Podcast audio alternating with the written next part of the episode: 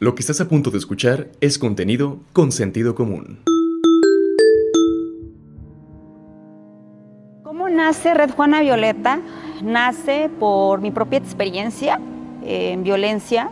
Sufrí violencia de género eh, durante cuatro años y me di cuenta que como yo había muchas perlas. Perla Díaz es una mujer que como muchas sufrió violencia de género, pero ahora esa mala experiencia la motivó a crear Red Juana Violeta en ayuda a niñas y mujeres que son víctimas de violencia.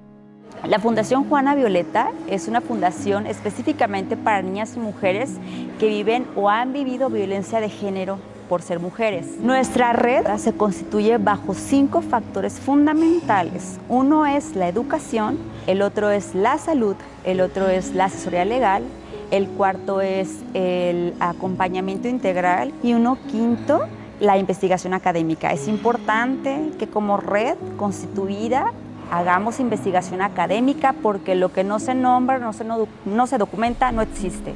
Amaury Robles es enfermero al igual que Perla, quien ha trabajado en diferentes comunidades rurales, así como en organizaciones y movimientos en pro de los derechos humanos. Pues mira, creo que parte de colaborar es el acompañar, ¿no? El, el vivir y el experimentar y el estar de cerca en algo que a lo mejor sí lo cuentan desde fuera, ¿no? Pero ya estar dentro de viendo situaciones problemáticas que emergen a las personas que tú quieres, eso hace que te involucres en una causa. Quizás a mí no me han pasado esas afectaciones por no ser mujer. Sin embargo, tengo hermanas que han sufrido violencia, tengo madre, tengo abuelas y, mucha gente que viene y que está en mi entorno a consecuencia que ha sufrido violencia de género. Entonces, ¿cómo nada más no me puedo dejar sentado y, no hacer nada simplemente porque no soy mujer? ¿no? O sea, la lucha creo que es de todos y a todos nos corresponde educarnos, informarnos acerca de qué es lo que está pasando socialmente.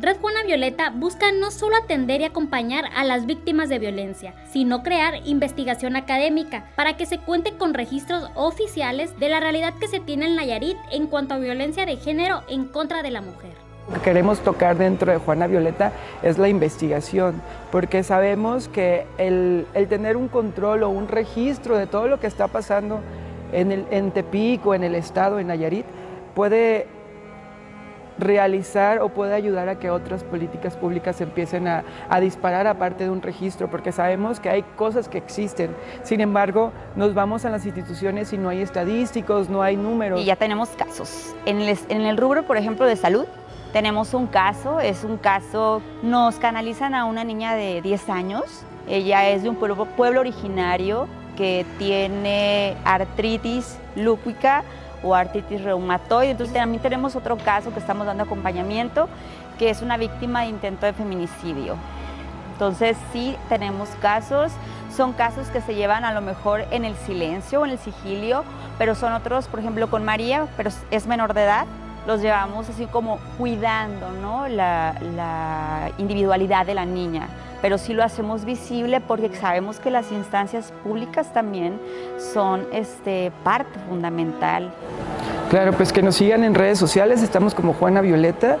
Eh, los invitamos a las personas que quieran sumarse a la causa, lo hagan, ya que necesitamos un equipo de trabajo grande. Estamos, justamente contamos justo ahora con psicólogos, con parte del área de la salud, personas que estamos haciendo trabajo social, pero si somos más podemos ayudar más. Entonces, si a ti te interesa ayudar de alguna forma socialmente, te invitamos a que nos busques y articular de alguna forma el apoyo que siempre has deseado dar. Y me doy cuenta que a quienes acompañamos ahora viven el mismo miedo que yo, el mismo miedo a ser expuestas porque las instituciones donde ellas trabajan no están, no están siendo acompañadas, al contrario. Y a mí era el mismo miedo que me invadía. Sin embargo, creo que una de las cosas que yo digo y lo volvería a hacer es levantar la voz, denunciar, sin importar lo que suceda y sin importar que sea un agresor que esté en el poder. Porque si nos quedamos calladas, somos cómplices del sistema machista y misógino. Mientras nosotras estamos silenciadas, ellos pueden sentarse a tomar una taza de café y seguir planeando su mundo. Y es un mundo donde nosotros nos tenemos que regir. Entonces a nosotras no nos van a regalar nada. Y creo que eso de levantar la voz, aunque nos cueste mucho a nosotras por ser señaladas y cuestionadas, vale la pena. Es mejor haber hablado que haber guardado ese silencio y ser cómplice de los agresores. De ahorita es esto, o sea que el mensaje es directo hacia las niñas y hacia las mujeres, que no estamos solas.